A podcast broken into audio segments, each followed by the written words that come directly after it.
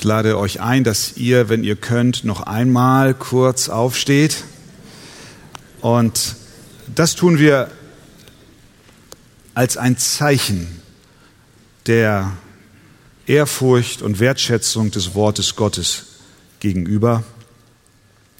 Nehemia Kapitel 6. Zunächst von Vers 1 bis 4. Und es geschah, als Sanballat, Tobia und Geshem der Araber und unsere übrigen Feinde erfuhren, dass ich die Mauern gebaut hatte und dass keine Lücke mehr daran war, obwohl ich zu jener Zeit die Türflügel noch nicht in die Tore eingehängt hatte, da sandten Sanballat und Geshem zu mir und ließen mir sagen, komm und lass uns in den Dörfern in der Ebene Ono zusammenkommen. Sie hatten aber Sinn, mir Böses anzutun. Da sandte ich Boten zu ihnen und ließ ihnen sagen, ich habe ein großes Werk zu verrichten, darum kann ich nicht hinabkommen. Warum sollte das Werk stillstehen, wenn ich es ruhen lasse und zu euch hinabkomme? Sie ließen mir aber viermal das Gleiche sagen und ich gab ihnen die gleiche Antwort. Amen. Nehmt doch gerne Platz. Wir haben in Kapitel 5 gesehen, dass Gott Nehemia Gnade gegeben hat, um den Frieden im Volk unter den Juden wiederherzustellen. Es bestanden eklatante soziale Missstände und sie wurden durch Nehemia beseitigt. Wir lesen jetzt in Kapitel 6, dass sich die Lücken der Mauern geschlossen hatten. Das heißt, die Mauer war vollendet. Mit anderen Worten, der Zusammenhang Halt, der Zusammenschluss, der innere Friede, der in Kapitel 5 erwirkt wurde, hat dazu beigetragen, dass die Arbeit fortgesetzt werden konnte. Ihr erinnert euch, was für ein, eine Ungerechtigkeit dort herrschte. Es wurden einige unterdrückt von den anderen und wir haben gelesen, dass ein Geschrei da war aufgrund der sozialen Missstände. Nehemia packte es an und er sorgte dafür, dass diese Missstände aufgehoben wurden und die Folge ist, dass die Arbeit an der Mauer nicht nur fortgesetzt werden konnte, sondern am Ende sogar fertiggestellt werden konnte. So ist es, wenn wir Frieden suchen, Gerechtigkeit suchen, dann gibt der Herr uns auch Kraft, die Arbeit fortzusetzen und fertigzustellen, zu der wir berufen sind. Wenn wir Ungerechtigkeit und das Leben auf Kosten anderer fördern, dann wird der Weiterbau gehindert und es lenkt uns von unserer eigentlichen Aufgabe ab. Das gilt grundsätzlich im Reich Gottes, aber auch für Familien. Wenn die Missstände klar angesprochen werden, wenn Buße getan wird, kann im Segen weitergearbeitet werden. Wir kennen das, dieses berühmte klärende Gewitter, dieser Donner und danach ist die Luft wieder klar. Doch kaum sehen wir, dass die Arbeit fortgesetzt und auch fertiggestellt wurde, bis auf dass die Tore in die die Türen in die Tore eingehängt wurden, haben wir doch schon wieder Widerstand. Und wenn wir uns den Verlauf bis hierher ansehen, dann möchte man ja schon fast als Leser müde werden. Schon wieder die Feinde. Und hier sind es wieder die drei altbekannten Gesellen. Vers 1. Sanballat, Tobia und Geshem, der Araber. Sie geben immer noch keine Ruhe. Obwohl sie gehört haben und vermutlich auch gesehen haben, dass die Lücken der Mauer inzwischen geschlossen war. Da fragt man sich, wie lange eigentlich wollen die Widersacher Gottes drohen und schnauben und gegen Gott und sein Werk gegen angehen? Vielleicht stellst du dir diese Frage in deiner persönlichen Nachfolge auch. Wie lange noch, Herr? Wie viele Angriffe, Verleumdungen und Unterstellungen muss ich noch über mich ergehen lassen? Wir müssen durch viele Bedrängnisse in das Reich Gottes eingehen, lesen wir in Apostelgeschichte 14. Und so sehen wir auch hier, dass die Feinde nicht aufgaben.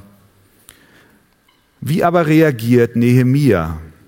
Und wir können jetzt hier auch in Kapitel 6 wieder viel lernen. Nicht nur hinsichtlich Fragen von Leiterschaft, sondern auch von Fragen der persönlichen Nachfolge. Wie gehen wir um? Und vor allen Dingen, welche Taktik wendet der Feind an, um uns von unserer Arbeit und vor allen Dingen von unserem Weg mit Christus abzubringen? Die erste Reaktion auf den ersten Abwerbungsversuch Nehemias und Angriffsversuch gegen Nehemia, die erste Reaktion Nehemias ist, er reagiert mit Nüchternheit. Wir schauen uns nun einige Punkte an, wie er reagiert. Punkt eins: er reagiert auf den Angriff mit Nüchternheit.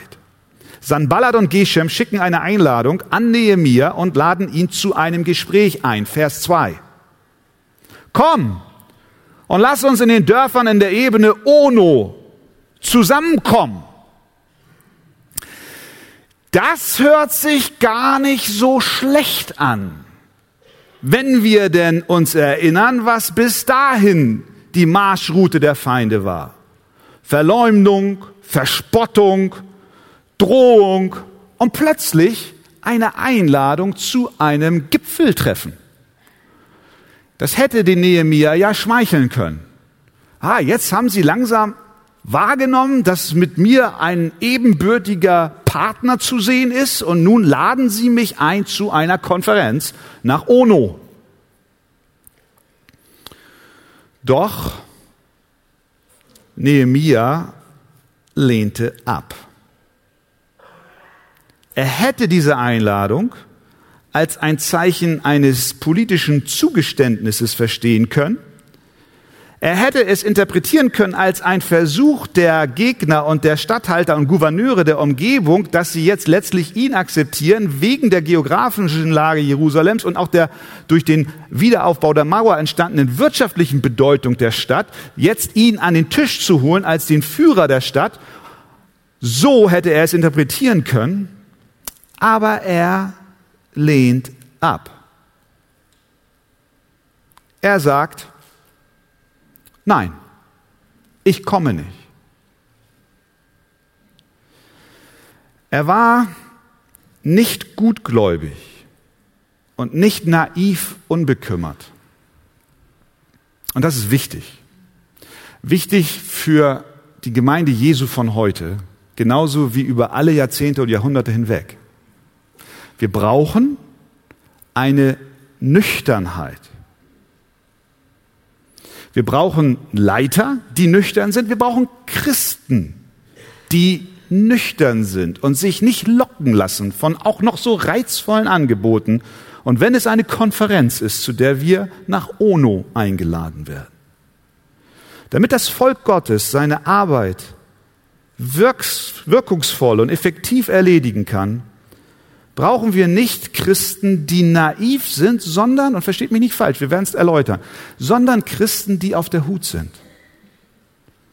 Es braucht Christen, die nicht auf die hinterlistigen Angebote der Welt hereinfallen. Das begegnet uns hier nicht nur in Kapitel 6 von Nehemia, sondern das ist ein Thema, was zum Beispiel Petrus ganz, ganz groß in seinem Brief behandelt, in seinem ersten Petrusbrief. Da schreibt er zum Beispiel, seid nüchtern und wacht. Er schreibt im selben Brief, darum umgürtet eure Lenden und stärkt euren Verstand. Seid nüchtern. Er schreibt im selben Brief, es ist aber nahe gekommen das Ende aller Dinge. So seid nun besonnen und nüchtern zum Gebet. Warum legt Petrus einen so großen Wert auf Nüchternheit, auf Besonnenheit? Nun, weil wir wissen, dass er in seinem persönlichen Leben genau auf diesem Gebiet der Wachsamkeit kläglich versagt hat. Wir erinnern uns, wie er im Garten Gethsemane von Jesus gebeten wurde, doch zu wachen und zu beten. Und Jesus in seiner großen Anfechtung und in seiner Versuchung und in seinem Todeskampf geht ein paar Schritte weiter und er betet und er ringt und er hat das Kreuz vor Augen und er kommt zurück zu Petrus und zu seinen Kollegen, denen er kurz vorher gesagt hat, bitte betet und wacht mit mir. Und was tun sie? Sie schlafen. Ich glaube, dass dieses Ereignis Petrus zutiefst gebrandmarkt hat, ihn gekennzeichnet hat. Und er, als er diesen Brief an die zerstreuten Gläubigen schrieb, er sich daran erinnert hat und hat gesagt, bitte, seid nüchtern und wachsam. Er schreibt im selben Brief, denn der Teufel geht umher wie ein brüllender Löwe.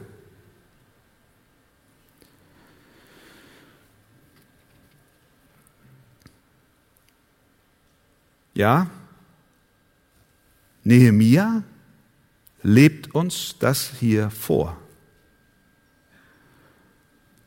Er ist wachsam. Er hat ein gewisses, ja ein gesundes Maß an Skepsis. Er bekommt diese Einladung und er lässt ausrichten, ich nehme nicht teil. Wenn er naiv, unbekümmert gewesen wäre und gedacht hätte, na ja, der Herr ist ja sowieso mit mir, koste es, was es wolle, da kann ich auch nach Ono gehen, dann wäre die Sache in einer Katastrophe geendet, denn sie trachteten ihm, wie der Kontext auch später sagt, nach dem Leben. Sie wollten ihn in eine Falle locken. Und am Ende heißt es dann in den Schlagzeilen der Tageszeitung, oh, Nehemiah auf dem Weg in eine Sitz zu einer, in das Tal Ono ist vom Weg abgekommen und gegen Baum gefahren, tot. Dass da aber Kräfte waren, die dafür gesorgt haben, würde nicht in der Zeitung stehen. Nehemiah war nüchtern und wachsam. Er lehnt ab, Vers 2. Er sagt, sie hatten aber im Sinn, mir Böses zu tun. Im Vers 9 hat er sie erkannt. Sie wollen mir Furcht einjagen, sagt er dort. In Vers 13 sagt er, dieser Mann wurde angeworben, um mir Furcht einzujagen. Er hat die Situation erkannt und durchschaut. Warum? Weil er nicht in Euphorie ausgebrochen war, ob der Einladung nach Ono, sondern weil er nüchtern war. Ja, er hat Gott vertraut. Natürlich hat er Gott vertraut. Er hat gebetet. Wir haben ihn gesehen, wie er gebetet hat. Und auch hier betet er wieder. Herr, stärke meine Hände. Er lebte im vollkommenen Gottvertrauen und in Abhängigkeit von Gott. Und so sollen auch wir leben. Aber dass wir, wenn wir in der, Abhängigkeit zu Gott und von Gott leben, bedeutet nicht, dass wir von unserer Verpflichtung freigestellt sind, auch mit Nüchternheit die Dinge zu evaluieren. Und da gibt es eine Menge Anwendungsfelder für uns heute. Was für Angebote kommen alle auf dich während der Woche herein? Wer will dich alles nach Ono einladen? Weg von dem eigentlichen Auftrag. Wir müssen nüchtern und auch wachsam sein. Ich denke da nur an ein Anwendungsgebiet und wir können natürlich vieles heranführen. Ich denke gerade an, an Erziehung von Kindern in einem Alter, in einem Zeitalter, in dem der Medienkonsum exorbitant nach oben schnellt. Wir hatten Anfang des Jahres dieses Elternseminar, haben auch darüber gesprochen. Welchen Einfluss haben Medien auf unsere heranwachsende Generation? Wir müssen auch als Eltern nüchtern sein. Es ist ja so einfach. Das iPad dem Kind geben, ein Handy kaufen und denken, alles wird gut. Vor allen Dingen bin ich dann die Kleinen erstmal wieder für eine Stunde los. Aber was dort alles konsumiert wird und welchen Einfluss es auf die Entwicklung unserer Kinder hat, wird viel zu häufig ausgeblendet. Wir müssen auch als christliche Eltern wachsam sein, nüchtern sein, uns anschauen, was für einen Einfluss, auch auf unser persönliches Herz, was für einen Einfluss hat Medienkonsum auf mich persönlich? Wie prägt mich das, was die Welt an mich heranträgt? Und das ist hier im ersten Punkt zu sehen. Nehemia ist nüchtern. Viermal kamen sie mit ihrer Einladung. Vers 4. Sie ließen mir aber viermal das Gleiche sagen und ich gab ihnen die gleiche Antwort. Er ließ sich nicht abbringen, sondern blieb bei seiner Position. Er war also nüchtern. Das Zweite, was wir sehen, ist, er reagierte auf die erneuerten Attacken seiner Feinde auch mit Zielstrebigkeit. Vers 3. Da sandte ich Boten zu ihnen und ließ ihn sagen, ich habe ein großes Werk zu verrichten, darum kann ich nicht herabkommen. Wir sehen, dass Nehemia seine Entscheidung, diese Einladung abzulehnen, begründet mit seiner viel wesentlicheren Berufung. Warum, fragt er sich, sollte das Werk hier stillstehen, wenn ich es denn dann ruhen lassen würde, um zu euch zu kommen? Er wusste, dass sein Tätigkeitsschwerpunkt ein anderer ist. Er war zielgerichtet, zielstrebig. Denken wir an Menschen, die in unserem Leben, vielleicht auch in der Geschichte unserer Welt, vielleicht auch in deiner weiteren Familie Spuren hinterlassen haben. Wenn du dir solche Menschen, dich an solche Menschen erinnerst, dann wirst du sehr schnell feststellen, dass diese Menschen meistens sehr zielstrebig waren und sich einer Sache hingegeben haben und wussten, warum sie tun, was sie tun. So war es auch mit Jesus. In Markus Kapitel 1, als Jesus dort im Markus Evangelium auftritt und er gleich zu Beginn viele Wunder tut, Kranke heilt, Dämonen austreibt und die Jünger total begeistert sind über das, was Jesus tat. Da zog sich Jesus, lesen wir, eines Morgens, als es noch dunkel war, zurück, um zu beten. Und die Jünger suchten ihn und haben geguckt, wo, wo bist du, Jesus? Das Volk ist begeistert. Dein Dienst kommt gut an. Jesus, komm, komm, komm zurück. Mach Fortsetzung. Alle suchen dich, sagen sie. Jedermann sucht dich. Und was war die Antwort von Jesus, als sie ihn fanden? Er sprach zu ihnen, Markus 1,38, lasst uns in die umliegenden Orte gehen. Ja, was? Wir haben hier eine Riesenchance, einen, einen Dienst aufzubauen, Jesus. Und du sagst, wir sollen in die umliegenden Orte gehen? Warum, sagt er, will er in die umliegenden Orte gehen? Dass ich, sagt er weiter, auch dort verkündige, denn dazu bin ich gekommen. Mein Auftrag, sagt er, liegt darin, dass ich das Evangelium verkündige, Gottes Reich proklamiere. Das ist meine Arbeit. Und jetzt hier zu bleiben, ist wie eine Einladung aus Ono. Diese Einladung zieht mich von meiner wesentlichen Wirkung, Wirksamkeit ab. Auch Paulus wusste, was seine Aufgabe. ist. Jesus wusste, wozu er gekommen ist. Paulus wusste, wozu er gedient hat. Er hat geschrieben, er hat gesagt, ich bin allen alles geworden, damit ich auf alle Weise etliche rette. Und das war das Credo, unter dem er seinen Dienst gestellt hat. Er ließ sich nicht abbringen, Christus zu verkündigen, obwohl er bestimmt viele Möglichkeiten gehabt hätte, anderes zu tun. Das Gleiche wissen wir von Timotheus. Paulus erinnert seinen jungen Zögling in seinem letzten Brief, in 2 Timotheus 4 daran, dass er nicht abweichen soll von seiner wesentlichen Berufung, nämlich verkündige das Wort, tritt dafür ein, es sei gelegen oder ungelegen, überführe, tadle, ermahne mit aller Langmut und Belehrung. Mit anderen Worten, Paulus sagt zu Timotheus, geh nicht von der Mauer weg. Bleibe bei der Arbeit, die Gott dir übertragen hat. Und genau so hat auch Nehemia gehandelt. Warum sollte ich das Werk stillstehen lassen und zu euch hinabkommen? Ich habe hier noch einiges zu tun. Es war ja noch nicht ganz komplett abgeschlossen. Die Tore waren, die Türen waren noch nicht eingehängt.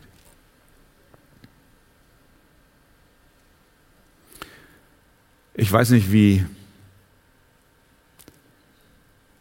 die Mauer aussieht, an die Gott dich gestellt hat. In der Phase deines Lebens, in der du dich gerade jetzt befindest. Wir haben unterschiedliche Lebensläufe. Aber ich glaube, dass Gott uns heute Morgen wieder neu erinnert, dass wir eine Aufgabe bekommen haben, von der wir uns nicht abbringen lassen sollten. Bist du verheiratet und hast einen Bund geschlossen mit deinem Ehepartner? und du werkelst dort an diesem Stück Mauer, die auch Bestimmung Gottes für dein Leben ist. Und ich rede nicht von Ehesituationen, in der Gewalt herrscht, sondern wo du über die Zeit müde geworden bist, weil dein Partner nicht so lebt und auf dich eingeht, wie du es dir wünschst.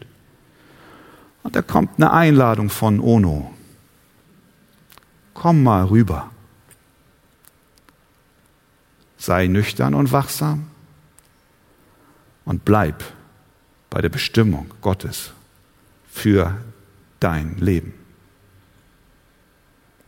Vielleicht bist du heute Morgen hier und bist alleinstehend. Und wünscht dir von Herzen einen Ehepartner, aber Gott hat dich zumindest für diese Wegstrecke deines Lebens an einen Mauerabschnitt gestellt, wo er sagt, ich gebe dir eine Gnadengabe des Alleinseins. Was eine Geistesgabe ist, eine Gnadengabe, genauso wie das Verheiratetsein, gemäß 1. Korinther 7, 7. Und du hast es auch dankbar bisher angenommen, trotz aller Anfechtungen und Schwierigkeiten, aber du kommst an einen Punkt, wo du sagst, ich werde müde. Und es kommen Einladungen von Ono, ungläubige Männer, die mit Gott nichts zu tun haben, rufen, komm, komm, komm. Aber Gott sagt zu uns und auch zu dir, bleib an der Mauer lass dich nicht wegziehen. Bleibe deinem Gott treu. Er wird dir helfen. Als Archegemeinde arbeiten auch wir an einem großen Werk der Verkündigung des Evangeliums. Und manchmal in der Mitarbeit der Gemeinde werden wir müde und denken, vielleicht sollten wir doch ein bisschen hier und da was ändern und uns nicht so verengt auf das Wort Gottes stützen. Was für Möglichkeiten hätten wir? Mit dem Zeitgeist zu gehen, die Türen zu öffnen für alle möglichen Lebensformen. Es ist nicht einfach, klar Position zu beziehen und zu sagen, nein, das Wort Gottes ist absolute Autorität für uns und unser Leben. Sei es in moralischen Fragen, in Fragen des Glaubens und des Lebens. Liebe Gemeinde, lasst uns nicht der Versuchung nach Ono zu gehen, erliegen, sondern an der Mauer arbeiten. Mit Gottes Hilfe treu sein, zielgerichtet sein und niemals vergessen, dass Jesus Christus uns in, auch in diesem Bereich ein Vorbild ist. Denn er wurde mehrfach vom Bösen versucht und versucht vom Weg abzubringen. Er blieb treu. Er sagte dem Teufel dreimal ab, er wollte sich nicht, nein, er ließ es nicht zu, sich von dem größeren Werk des Kreuzes abzubringen. Und so wollen wir ihm auch in dieser Sache folgen und treu an der Mauer arbeiten. Amen. Amen. Stehen wir nochmal auf und schauen uns zwei weitere Reaktionen des Nehemias an. Denn die Sache ist noch nicht zu Ende. Das ist der Hammer, wenn man sich das auf sich wirken lässt, mit welchen Methoden die Widersacher arbeiten. Wir lesen Nehemia Kapitel 6 von Vers 5 und folgende. Da ließ mir Sanballat zum fünften Mal das Gleiche durch seinen Diener sagen. Der kam mit einem offenen Brief in der Hand. Darin stand geschrieben, unter den Völkern verlautet und Gasmu sagt, dass du mitsamt den Juden einen Aufstand vorhast. Darum würdest du die Mauer bauen und du wolltest ihr König sein, so sagt man. Und du hättest dir auch Propheten bestellt, die von dir in Jerusalem ausrufen und sagen sollen, er ist König von Juda. Nun wird der König, damit ist der persische König gemeint, nun wird der König diese Gerüchte hören, darum komm, wir wollen miteinander beraten. Ich aber sandte zu ihm und ließ ihm sagen, nichts von dem, was du sagst, ist geschehen. Aus deinem eigenen Herzen hast du es erdacht.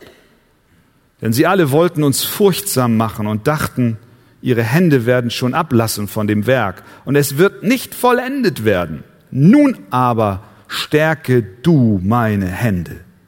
Und ich kam in das Haus Schemajas, des Sohnes Delajas, des Sohnes Mahetabels. Der hatte sich eingeschlossen und sprach, wir wollen zusammenkommen im Haus Gottes im Inneren des Tempels und die Türflügel des Tempels schließen. Denn sie werden kommen, um dich umzubringen, und zwar werden sie bei Nacht kommen und dich umbringen. Ich aber sprach, sollte ein Mann wie ich fliehen? Und wie könnte ein Mann wie ich in den Tempel gehen und am Leben bleiben? Ich werde nicht hineingehen. Denn siehe, ich merke, merkte wohl, nicht Gott hatte ihn gesandt, sondern er sprach diese Weissagung über mich, weil Tobia und Sanballat ihn angeworben hatten. Und zwar war er zu dem Zweck angeworben worden, dass ich in Furcht geraten und dementsprechend handeln und mich versündigen sollte, damit sie meinen Namen verunglimpfen und mich verlästern könnten. Gedenke, mein Gott, dem Tobia und dem Sanballat nach diesen ihren Werken, auch der Prophetin Noadia und den anderen Propheten, die mir Furcht einjagen wollten. Und die Mauer wurde fertig am 25. Tag des Monats Elul in 52 Tagen.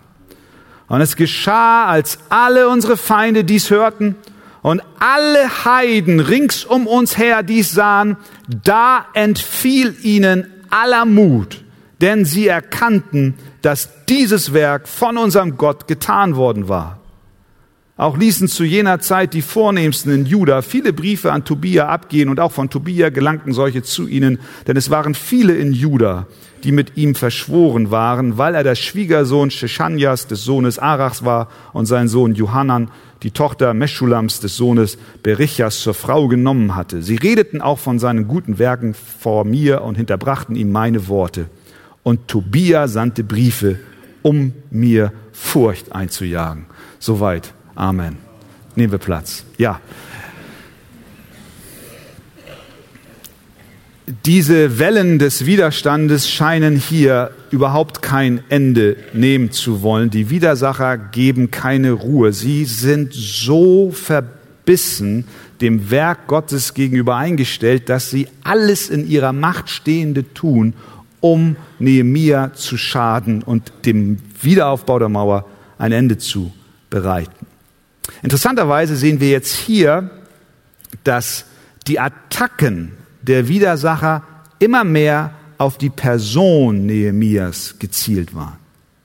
Man wollte ihn ganz spezifisch in Verruf bringen.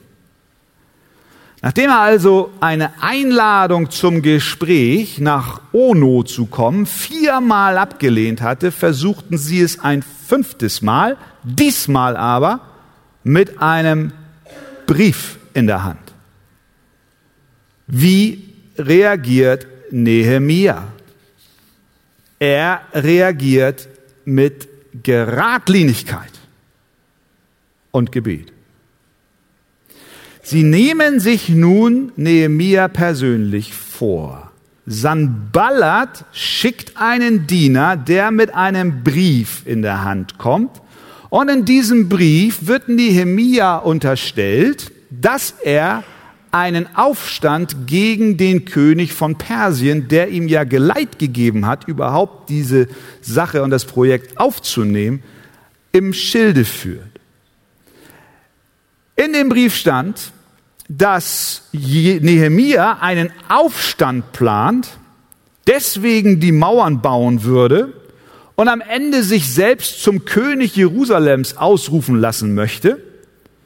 Und sie sagen, er hätte auch Propheten bestellt, die man in Jerusalem beauftragt habe, ihn als König von Juda auszurufen.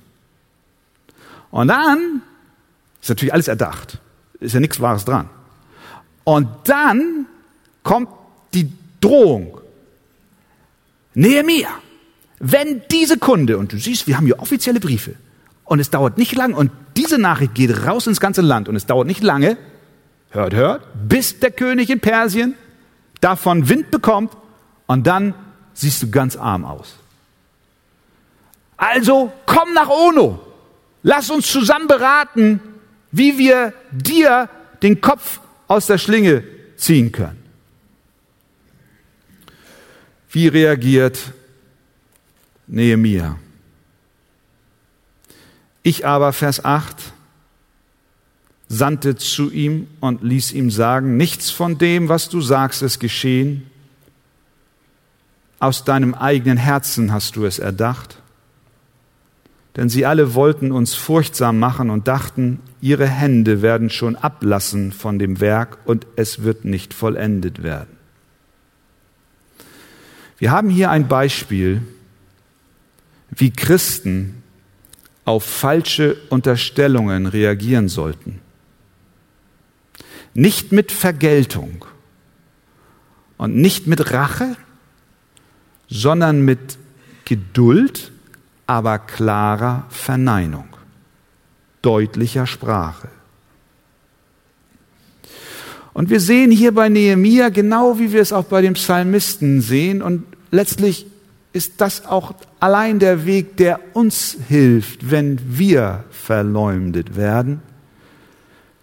Der Weg, der für uns bleibt, ist, uns Gott zuzuwenden.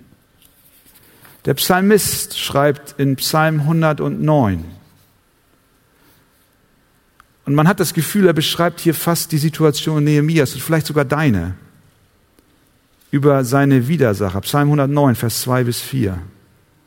Denn ihr Mund ist voll Frevel. Ihr Lügenmaul haben sie wider mich aufgetan. Genau das taten die hier. Sie reden wider mich mit falscher Zunge. Es tut weh. Und reden giftig wider mich, allenthalben, und streiten wider mich ohne Grund. Dafür, dass ich sie liebe, feinden sie mich an. Kennst du das? Ich aber betete, steht dann da. Ich aber bete. Und genau das tat Nehemiah in Vers 9. Er betet. Nun aber stärke du meine Hände. Das ist ein Bekenntnis seiner Schwachheit. Er wusste, dass wenn diese Falschmeldung ins Land geht, es immer Menschen geben wird, die entweder diesen Lügen glauben oder aber seine wahren Motive zumindest in Zweifel ziehen. Sei es der König in Persien, aber viel schlimmer noch, die, mit denen er in den letzten Wochen und Monaten Schulter an Schulter hart gearbeitet hat. Die eigenen Freunde und Mitarbeitern, Mitarbeiter standen in der Gefahr, diesen Gerüchten Glauben zu schenken und vielleicht auch darüber nachzudenken und zu grübeln, welche Absichten Nehemia wirklich für den Wiederaufbau hat. Aber wenn Nehemia sich auch nicht sicher sein konnte, wie wohl der König von Persien und wie auch vielleicht seine Freunde reagieren würden, wenn diese Kunde rausgeht, so unwahr sie auch sein mag, einer Sache konnte er sich gewiss sein. Die Falschmeldung mag von Menschen geglaubt werden, aber nicht von Gott. Gott ist ohne List und ohne Falsch. Und sein Rufen findet Gehör vor dem Thron Gottes. Und das ist unsere Hoffnung, unsere Zuversicht auch für uns. In der persönlichen Nachfolge, wenn du verleumdet wirst von Menschen, die dich und deinen Glauben attackieren, dann sei dir gewiss, dass das Gebet der einzige Weg ist, um wieder Kraft zu bekommen und zu wissen, der Herr kennt mich und er weiß um meine wahren Motive. Deswegen betet Nehemiah, Herr, stärke meine Hände. Und ich glaube, so sollten auch wir immer wieder beten. Und dann ein, ein letzter Versuch der Feinde, den Nehemiah mit Furchtlosigkeit beantwortet. Wir haben gesehen, sie wollten ihn einladen, sie haben einen falschen Brief geschrieben, sie wollten ihn verleumden, sie wollten ihn umbringen, in einen Hinterhalt locken und nun trifft Nehemiah auf einen Mann, der als ein Prophet galt, nämlich Schemaja. Der hatte sich in sein Haus eingeschlossen. Warum er sich in sein Haus eingeschlossen hat, wissen wir nicht. Vielleicht war er krank oder er hat ein Gelübde abgelegt oder es war einfach nur Plan, äh, Teil dieses, dieses Verschwörungsplans. Was auch immer der Grund war, er wollte vor allem Nehemia stürzen. Er war gekauft, ein Prophet gekauft von den Feinden. Dieser Schemaja sagte zu Nehemia, wir wollen zusammenkommen im Haus Gottes Vers 10. Im Inneren des Tempels und die Türflügel des Tempels schließen, denn sie werden kommen, um dich umzubringen, und zwar werden sie bei Nacht kommen, um dich umzubringen. Das war eine Falle. Nehemiah geht zu diesem Mann und der kommt ins Gespräch mit ihm und er sagt, und vielleicht war es sogar Nacht, hey, pass auf, wir müssen jetzt ganz schnell in den Tempel fliehen, Tür zu, denn sie kommen und wollen dich umbringen. Hätte Nehemiah so gehandelt und wäre er diesem Rat gefolgt, dann hätte er große Schwierigkeiten gehabt. Denn es war ihm gar nicht gestattet, einfach so in den Tempel zu rennen und sich dort auch gar nicht zu verstecken. Und er wäre bei seinem eigenen Volk in Verruf geraten. Aber auch hier handelt Nehemia vorbildlich. Er antwortet, Vers 11, sollte ein Mann wie ich fliehen? Und wie könnte ein Mann wie ich in den Tempel gehen und am Leben bleiben? Ich werde nicht hineingehen. Nehemia ist ein großes Vorbild mit welcher Gradlinigkeit und Furchtlosigkeit er sich auch diesem Angriff widersetzte. Ich wünsche mir mehr von Nehemiah. Ich wünsche mir mehr von Jesus, aber, aber ein bisschen von Nehemiah wäre auch schon ganz gut. Da wird ihm gedroht, dass sein Leben ihm genommen wird. Hey, komm schnell und versteck dich im Tempel. Nein. Wie könnte ich das tun? Der Teufel merkt, dass er in Wahrheit das Werk Gottes nicht verhindern kann, Also versucht er es mit Einschüchterung. Er will uns Angst machen. Das ist seine Hauptbeschäftigung. Aber, liebe Geschwister, wir brauchen uns nicht zu fürchten, weil die bösen Attacken überhaupt keine Substanz haben. Sie sind nicht real. Sie sind Luftblasen. Nur die, die sich Angst einjagen lassen wollen, lassen sich Angst einjagen. Nehemia erkannte, dass dies eine Falle war. Er fragt, sollte ein Mann wie ich fliehen? Ein von Gott geschenkter Mut, den dieser Mann bekommen hat. Das hat mich erinnert an unsere Geschwister in der Ukraine, als dort dieser Bürgerkrieg, nicht Bürgerkrieg, sondern die Separatisten anfingen, diese Kämpfe zu vollbringen dort in, in, in der Ostukraine und wie unsere Geschwister dort unter der Verfolgung litten. Die Menschen aus den Ostgebieten sind geflohen, die Christen, nicht nur die Christen, alle. Viele haben ihre Häuser verlassen müssen aus Angst vor Drangsalierung. Und als wir dann mit unseren Pastoren dort, die dort Dienst taten, sprachen und sie gefragt haben, warum bleibt ihr? Warum seid ihr noch hier? Und sie blieben, weil dort einige alte Geschwister zurückgeblieben sind, die konnten nicht mehr raus. Und sie gingen nachts, um sie zu versorgen. Da sagten sie, wir sind doch Hirten und keine Mietlinge. Wie sollten wir fliehen und die Schafe verlassen, nur weil wir Angst haben? Nehemiah sagt, sollte ein Mann wie ich fliehen? Vergessen wir nicht, er war nüchtern. Er war nicht lebensmüde, dass er sagte, ach kommt mal und bringt mich um. Das war nicht seine Agenda. Nein, er war nüchtern. Er hat die Sache durchschaut, aber er hat sich auch nicht Furcht einjagen lassen. Was jagt dir Furcht ein in diesen Tagen? Vergiss nicht, dass Gott für dich ist. Wer kann dann gegen dich sein? Und wenn wir dann diese ganzen Widerstände sehen, da fragen wir uns, wie um alles in der Welt kann es sein, dass dieses Projekt überhaupt noch weiterging? Aber es ging weiter. Vers 15. Habt ihr das gelesen?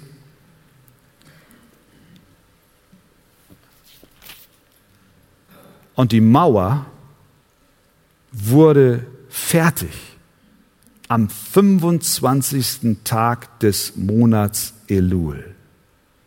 In 52 Tagen wurde die Mauer fertiggestellt. Jetzt lasst mich mal euch eine Frage stellen. Wenn du der Baumeister wärst und 52 Tage trotz allem Widerstand die Mauer fertig wäre, wie würdest du dich fühlen? Super. Also ich würde als erstes alle meine Freunde einladen und erstmal einen Rundgang organisieren und zeigen, was wir alles geleistet haben und geschafft haben. So ähnlich wie gestern der Bundesverkehrsminister hier die Langenfelder Brücke eingeweiht hat und die Ingenieurkunst gelobt hat nach wie viel, nicht 52 Tagen, das war viel, viel länger, 352 Tagen, endlich die Brücke fertig. Und dann wird ein großes Fest gefeiert. Denken wir an die Elbphilharmonie, die muss hier in diesem Zusammenhang fallen. Äh, wie viele Jahre und wie viele Gelder hat es mehr gekostet? Zehn Jahre oder wie lange haben sie gebaut? Und als es endlich fertig war, da war die ganze Elite Deutschlands versammelt mit einem besonderen Konzert. Es wurden Ehrungen ausgesprochen, der Architekt, die Bauleute, alle. Sogar die Finanzminister haben sich gegenseitig geehrt, obwohl es ein finanzielles Desaster war, aber das kriegt man dann irgendwie auch hin. Ist hochinteressant. In einem Satz. Nachher sehen wir noch etwas mehr, aber hier jetzt sehen wir diesen diesen Satz und die Mauer wurde fertig am 25. Tag des Monats Elul in 52 Tagen. Hier jetzt kein großes Brimborium und vor allen Dingen, und ich glaube, hier an dieser Stelle schweigt die Bibel, weil es auch nichts zu berichten gab. In dieser Weise, als dass Nehemia sich selbst in den Vordergrund stellte und sagte, schaut mal, was ich hier alles geschafft habe. Du liest davon nichts. Er lobt sich nicht selbst. Gar nicht. Das ist ein bemerkenswerter Satz. In 52 Tagen ist die Mauer fertig. Dieser Erfolg, der hätte Nehemias Ego sein Leben lang beschäftigen können. Aber er ließ es nicht zu. Er hätte mit seiner Leistung prahlen können. Wisst ihr noch, wie ich aus Susan kam? Hunderte von Kilometern kam ich her. Und ich kam, um hier diese Arbeit in Schwung zu bringen. Das, was niemandem 90 Jahre lang gelungen ist, ist mir in 52 Tagen gelungen. Und schaut mal, was ich für ein Held bin. Nein, Nehemiah lässt das nicht zu. Er will nicht, dass irgendjemand denkt, dass dies wegen seines Namens geschehen ist, sondern er weiß, dass es allein der Hand Gottes zuzuschreiben war die auf seinem Leben lag, die es ihm ermöglichte, alle diese Voraussetzungen zu haben, die notwendig waren, um dieses großartige Projekt zu vollbringen. Die Mission ermöglichte und auch, dass es nur Gott war, der ihm half, all die Leute zu ermutigen und bei der Stange zu halten und zu organisieren, um diese Arbeit zu tun. Es ist alles Gott zuzuschreiben. Denn du, Psalm 138, 2, hast dein Wort herrlich gemacht um deines Namens willen. Und so, ihr Lieben, sehen wir, dass sogar die Feinde am Ende dies wahrnehmen mussten. Vers 16. Und es geschah, als unsere Feinde dies hörten und alle Heiden rings um uns her dies sahen, dass die Mauer fertig war, da entfiel ihnen aller Mut. Ist umgedreht. Denn sie erkannten, dass dieses Werk von unserem Gott getan worden war. Hier das klare Statement Nehemias. Es ist ein Werk von unserem Gott und nicht von mir, Nehemia. Was für ein Triumph. Am Ende mussten die Feinde eingestehen, dass sie kläglich gescheitert sind, dass sie gegen Gottes Sache nicht ankommen. Und so, ihr Lieben, ist es auch bei uns. Auch heute wir mögen Angst haben, eingeschüchtert sein in der Nachfolge, Schwierigkeiten haben und uns in Frage stellen. Es mag Widerstand geben, auch in der Gemeindearbeit. Aber am Ende des Tages ist es Gottes Sache und niemand kann sie stoppen. Die Wellen der Angriffe sind viele. Sie sind fies, gemein und hinterlistig. Aber am Ende wird jedes Knie sich vor Gott beugen müssen. Auch die der Widersacher. Und auch was dein persönliches Glaubensleben angeht, nimm es mit als als Ermutigung. Das gute Werk, was Gott angefangen hat, das wird er auch vollenden.